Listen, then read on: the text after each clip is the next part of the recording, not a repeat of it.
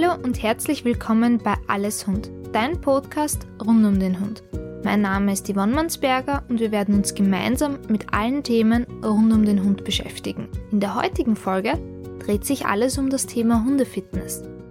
Der April ist Canine Fitness Month, also ist das das perfekte Thema für die aktuelle Podcast-Folge, natürlich auch die Hundefitness. Wir haben in den letzten Jahren einen richtigen Boom rund um das Thema Bewegungstraining und Fitnesstraining erlebt. Mittlerweile gibt es hier ein sehr großes Angebot und neue Kurse und auch Ausbildungen findet man eigentlich regelmäßig. Aber was ist Hundefitness eigentlich? Was genau kann man sich hier darunter vorstellen?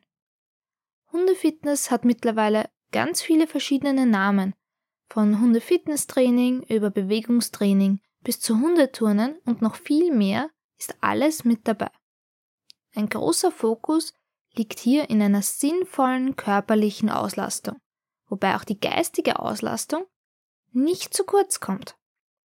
In der Hundefitness wird mit dem Körper des Hundes und mit verschiedensten Geräten gearbeitet. Die Hunde sollen lernen, ihren eigenen Körper gezielt einzusetzen, es wird die Koordination, die Balance und auch die Beweglichkeit trainiert. Außerdem werden auch Konzentration und Selbstvertrauen gefördert. Durch Hundefitness können wir auch gezielt Muskeln aufbauen oder erhalten. Abhängig vom Lebensabschnitt oder auch von den individuellen körperlichen Einschränkungen soll der Hund gefördert werden. Bei Welpen und Junghunden liegt der Fokus beispielsweise meist auf der Verbesserung des Körpergefühls. Umso besser ein Hund seinen eigenen Körper kennt, umso gezielter kann er dies noch einsetzen und dadurch wird natürlich auch die Verletzungsgefahr reduziert.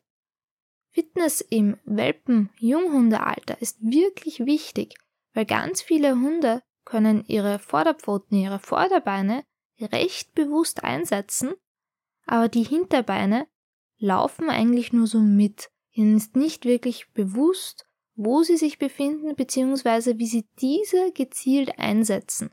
umso größer der Hund ist, umso schwerer tut er sich hier im Normalfall.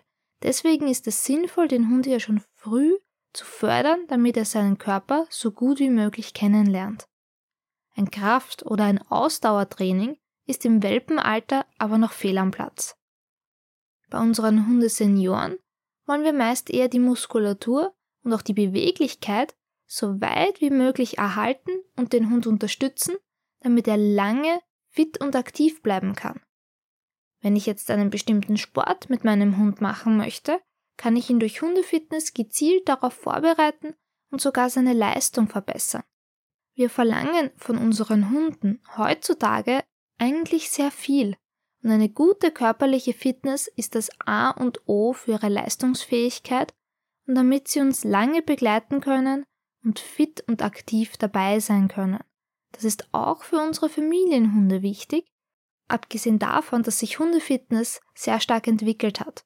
Weg von dem Bereich, mein Hund muss Erkrankungen haben, muss Probleme haben, damit ich hier gezielt gegenwirke, dazu, dass ich meinen Hund schon fördern kann, bevor Probleme überhaupt entstehen und es den Hunden einfach ganz, ganz viel Spaß macht. Ich habe in der ganzen Zeit, in der ich jetzt Hundefitness, Hundeturnen schon anbiete, noch keinen einzigen Hund erlebt, der hier keine Freude daran hatte. Das heißt, wir haben bei unseren Hunden wesentlich weniger Sportmuffel als im Menschenbereich. Im Internet finden wir durch diesen Boom auf das Hundefitnesstraining mittlerweile natürlich auch die spektakulärsten Videos und viele Menschen wollen diese dann mit ihrem Hund auch nachahmen. Mir persönlich ist es hier wichtig, dass Übungen individuell an den Trainingsstand des Hundes angepasst werden und sie natürlich für den Hund auch machbar sind. Insbesondere für den Beginn in der Hundefitness sind keine besonderen Gerätschaften oder hochkomplizierte Übungen notwendig.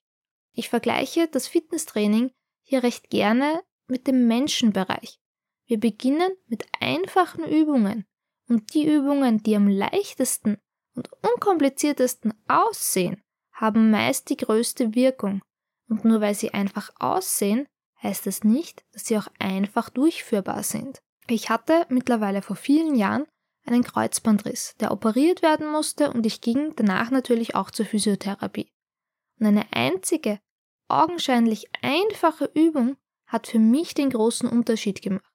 Und das war eine einfache Kniebeuge.